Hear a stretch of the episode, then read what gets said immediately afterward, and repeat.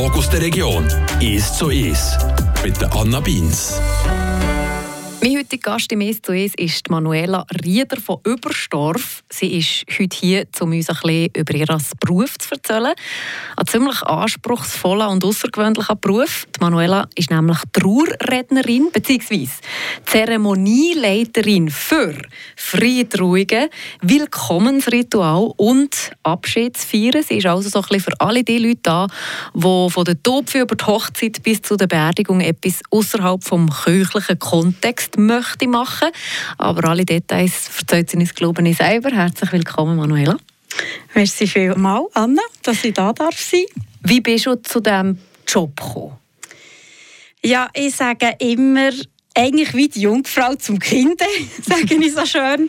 Ich bin ursprünglich Kindergärtnerin, habe 21 Jahre auf meinem Beruf geschafft, aber immer schon gemerkt, dass ich gerne etwas anderes noch mache und bin in einem Coaching gewesen. Wir haben dort nach Ressourcen und Stärken gesucht. Und dann sind wir dann auf das Thema gekommen, eben Zeremonienleiterin oder Traurednerin.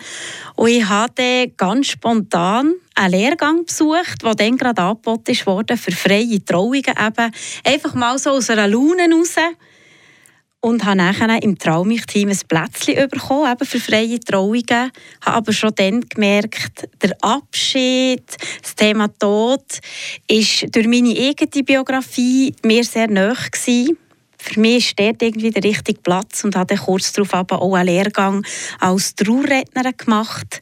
Und so hat das eigentlich alles angefangen, so aus einem Bauchgefühl raus. Und eben, das ist ein Lehrgang, also das heisst, das, das kann man lernen. Wie lange geht das? Wie funktioniert das? Jein.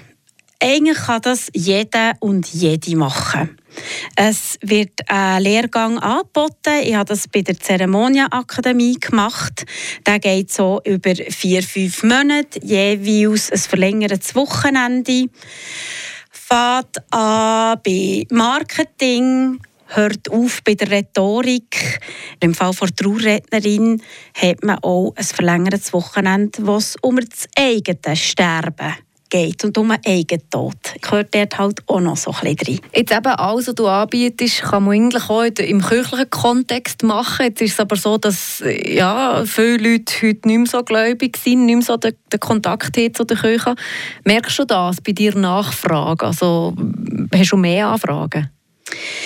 Also Hochzeiten ist ein grosser Boom, da steckt wirklich mit drin. Das kennen auch sehr, sehr viele Leute. Das sieht etwas anders aus bei den freien Abschiedsfeiern.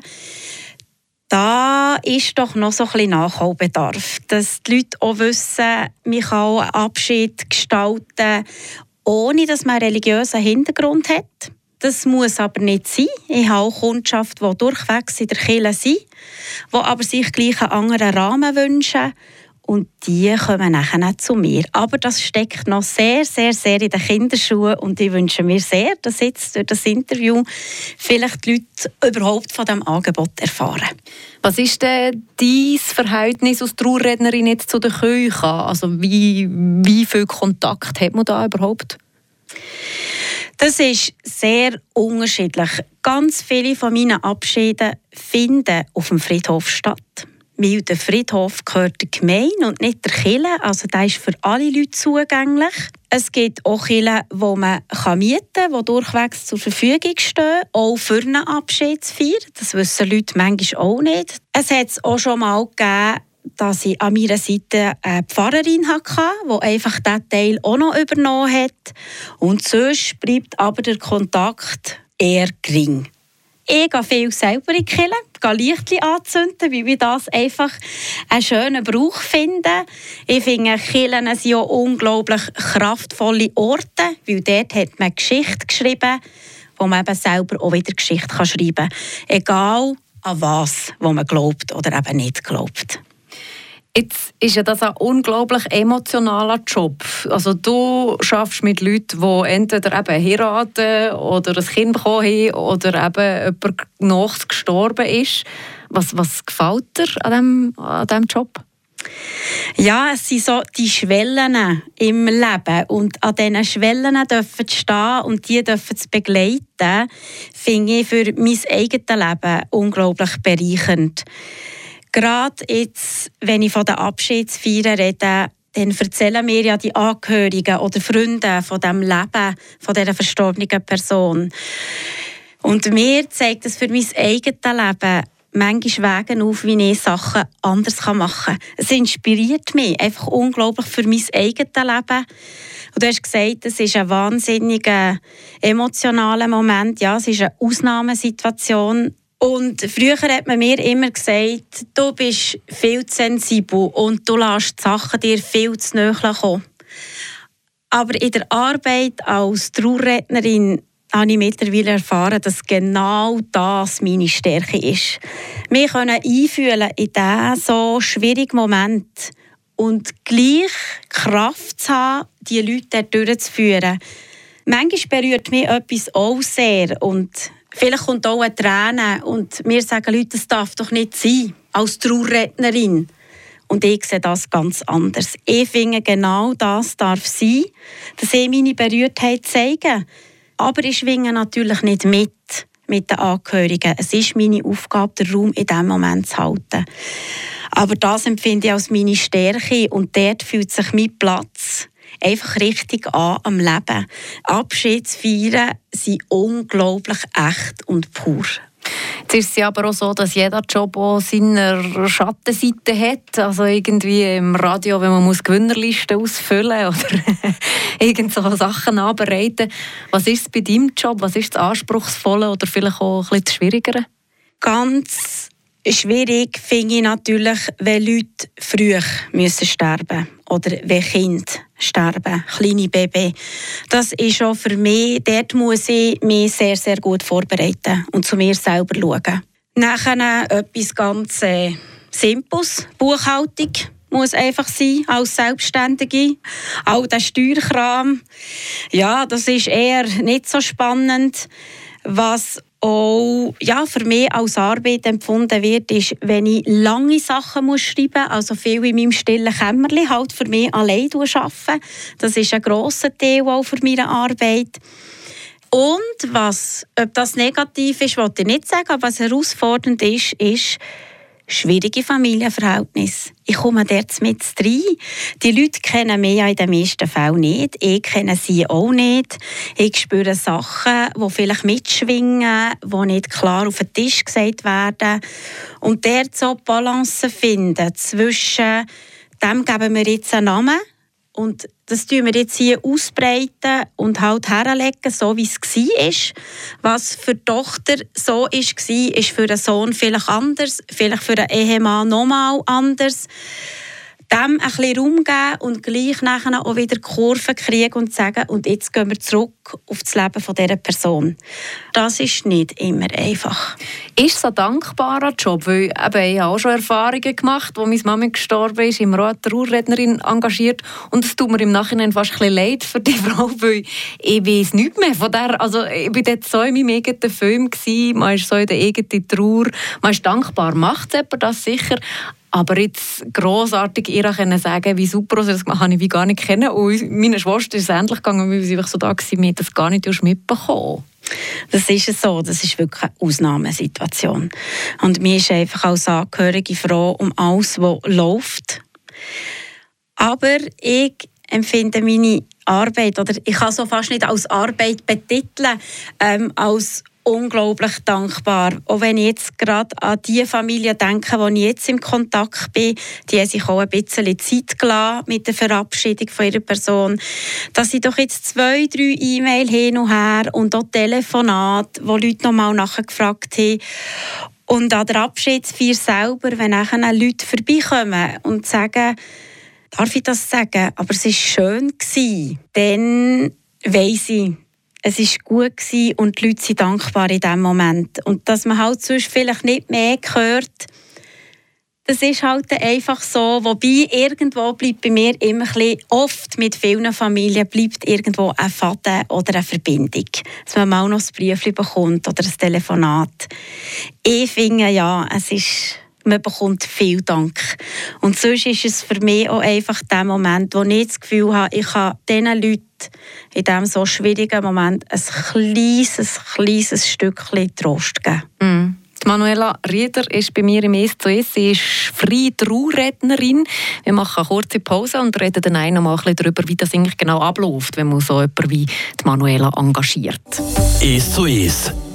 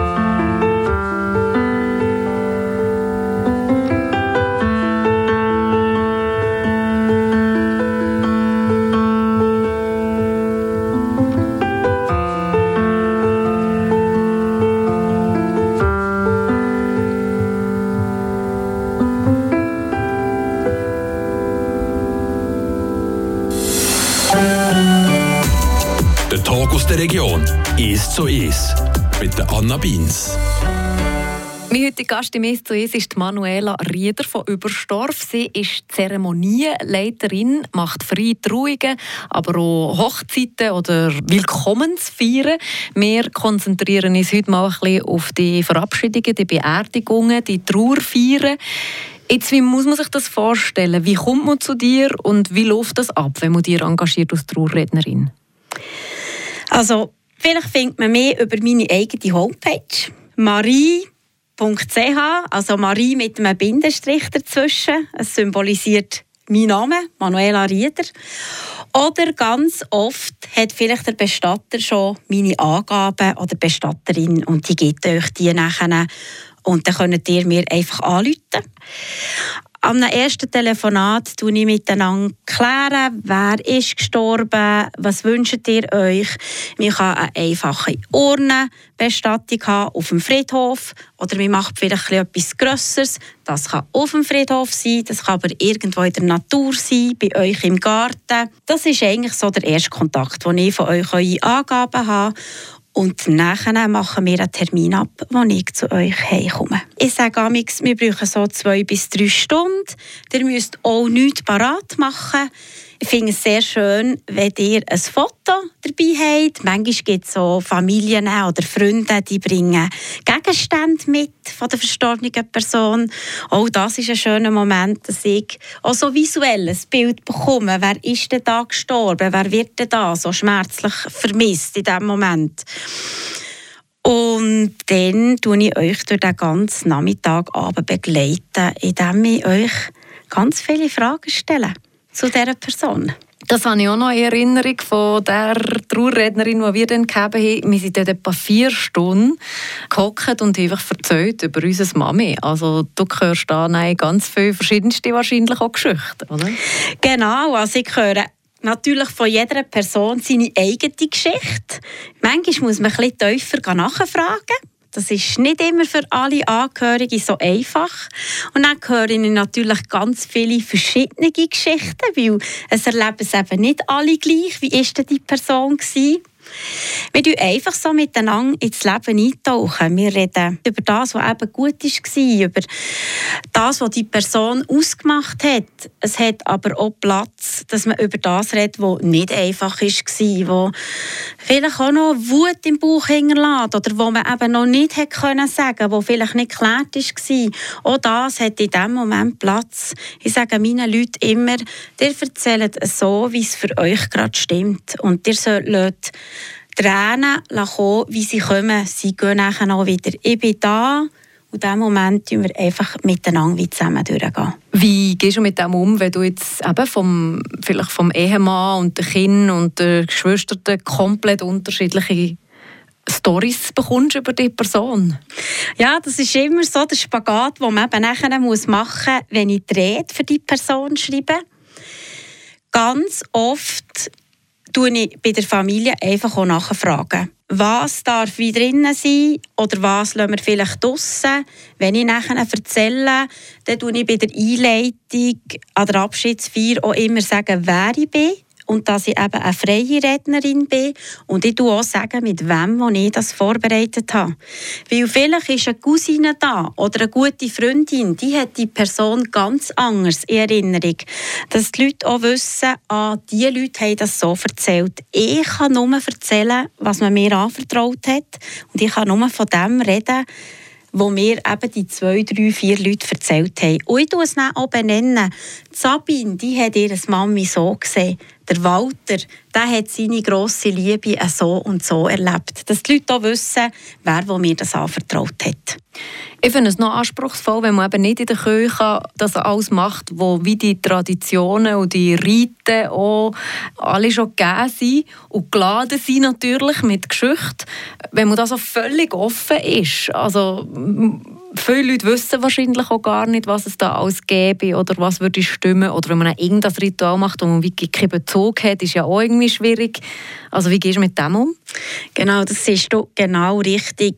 Die Kirche hat manches, manches Jahr uns Ritual vorgegeben und auf eine gute Art. Wir nehmen ganz, ganz viele Sachen mit, weil Ritual leben genau von dem, dass man sie eben immer wieder macht und besonders in so Ausnahmesituationen. An dem kann man sich festhalten. Wenn es dann aber doch zu einem eigenen Ritual sollte kommen, das jetzt eben noch gar niemand gemacht hat, dann entsteht das im Gespräch. Also ich kann vielleicht erzählen von der Person, die ich in einer Woche jetzt verabschieden darf. Die Familie hat mir erzählt und dann irgendwann hat das Grosskind gesagt, ich habe immer mit meinem Grossi gegützelt. Immer, immer, immer. Und da sind natürlich ganz viele Gützi-Förmchen noch übrig geblieben. Und jetzt, ganz am Schluss, wenn alle Leute sich wieder auf den Heimweg machen, dann dürfen sie nochmal beim Grab vorbeikommen und dürfen sich eins von diesen Gützi-Förmchen rauslesen und mit heimnehmen. So kann das wie entstehen. Ich habe ihnen das nachher vorgeschlagen. Sie haben noch Nacht darüber geschlafen und haben sich dann für das entschieden. Neue Rituale entstehen im Gespräch mit mir. Ich tue wie so ein bisschen anstossen, die Leute. Und Ideen aufzeigen oder Möglichkeiten. Aber es ist immer schön, wenn neue Rituale für diese Person entstehen. Und nicht ich komme und bringe meinen Katalog mit. So funktioniert es bei mir nicht. Mhm. Es gibt viele Leute, die haben ein problematisches Verhältnis zum Tod. Finden das etwas ganz, ganz Schreckliches und Schlimmes. Du als Trauerrednerin, was hast du für eine Beziehung zum Tod? Ja, ich sage immer, wenn jemand verstorben ist, du weißt jetzt, du bist um ein einziges Geheimnis von uns reicher. Du weißt, wie es ist auf der anderen Seite. Niemand von uns weiß es. Ich auch nicht. Was mir auch Kummer macht, ist, wie sterbe ich? Ja, ich möchte natürlich in Ruhe können sterben das macht mir auch ein bisschen Bauchweh. Aber der Tod an und für sich und tot sein nachher, es ist dann einfach so, wie es ist. Ich weiß auch nicht, wie es ist, aber ich stelle mir etwas Schönes vor. Hast du deine eigene Beerdigung auch schon vorbereitet? Mehr oder weniger. Mehr oder weniger. Also ja, wirklich Musik schon rausgelesen, wobei das auch immer wieder ein bisschen wandelt. Ich weiss genau, wo, wo ich möchte hergehen. Und ich glaube, das kann ich auch verraten. Ich möchte gerne beim Kletterfelsen, wo sich Zensen und Schwarzwasser trifft, dort mit einer Wasserurne ins Wasser gehen. Also die Urne löst sich innerhalb von zwei Stunden auf. Man muss an einem Plätzchen her tun, wo das Wasser fließt, dass es natürlich die Asche mittragen kann. Und ich wünsche mir für meinen Abschied, dass die Leute in hellen, fröhlichen Farben kommen. Ich bin auch immer eher farbig angelegt. Und dass alle etwas zu essen mitbringen und wir ein grosses Feuer machen und dass wir dort Grillen und Essen teilen, so wie ich das im Leben auch gemacht habe.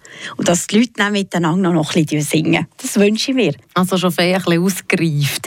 Was sind bleibende Trauer feiern? Oder hast du da so ein, zwei Beispiele, die vielleicht auch ganz anders waren, als man sich das würde vorstellen würde? Mhm.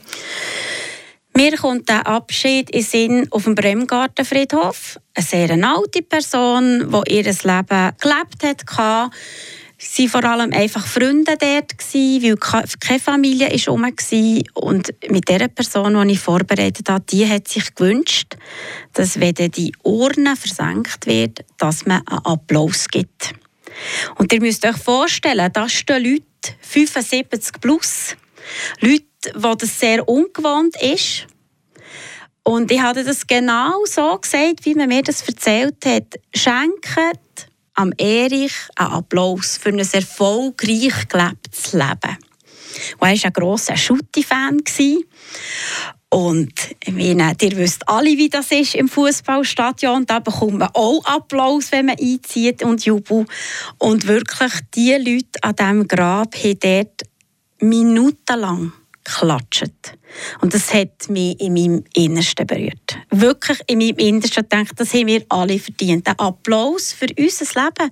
So gut, wie wir es halt auch immer machen können. Das ist so ein Beispiel, das mir sehr geblieben ist. Vielleicht abschließend noch, was wünschst du dir? Was sind da so ein bisschen Ziele, die bevorstehenden für dich als, als Trauerrednerin? Wie schon gesagt, die freie Abschiedsfeier steckt in den Kinderschuhen. Ich wünsche mir sehr, dass die Leute den Mut haben, ihren Abschied, wenn es der eigene ist oder auch der von einer geliebten Person, so zu feiern, wie es für sie stimmt. Ja, ich sage immer, wir leben alle ein eigenständiges, freies Leben. Und warum darf der Abschied nicht auch so sein? Wir feiern alles. Geburtstage, Geburten, Hochzeiten. Und ich wünsche mir ganz fest, dass wir auch unseren Abschied feiern. Nicht nur für die Person, die geht, sondern vor allem auch die, die zurückbleiben. Das ist ganz ein wichtiger Teil in der Trauerarbeit, dass man die Möglichkeit hat, bewussten Abschied zu feiern. Und sich dem auch zu stellen, ich weiss, das sind keine einfachen Momente. Aus jedem Abschied fühlt sich auch wieder anders an. Aber dort den Weg zu gehen und dass der Abschied, der Tod, das Sterben wieder ein bisschen mehr Platz in unserer Gesellschaft hat. Manuela Rieder war heute im «Es zu Trauerrednerin von Überstorf. Merci vielmals für den Besuch. Ich danke dir, Anna. Merci vielmals. Der Tag aus der Region «Es zu Es» aus Podcast auf radiofr.ch.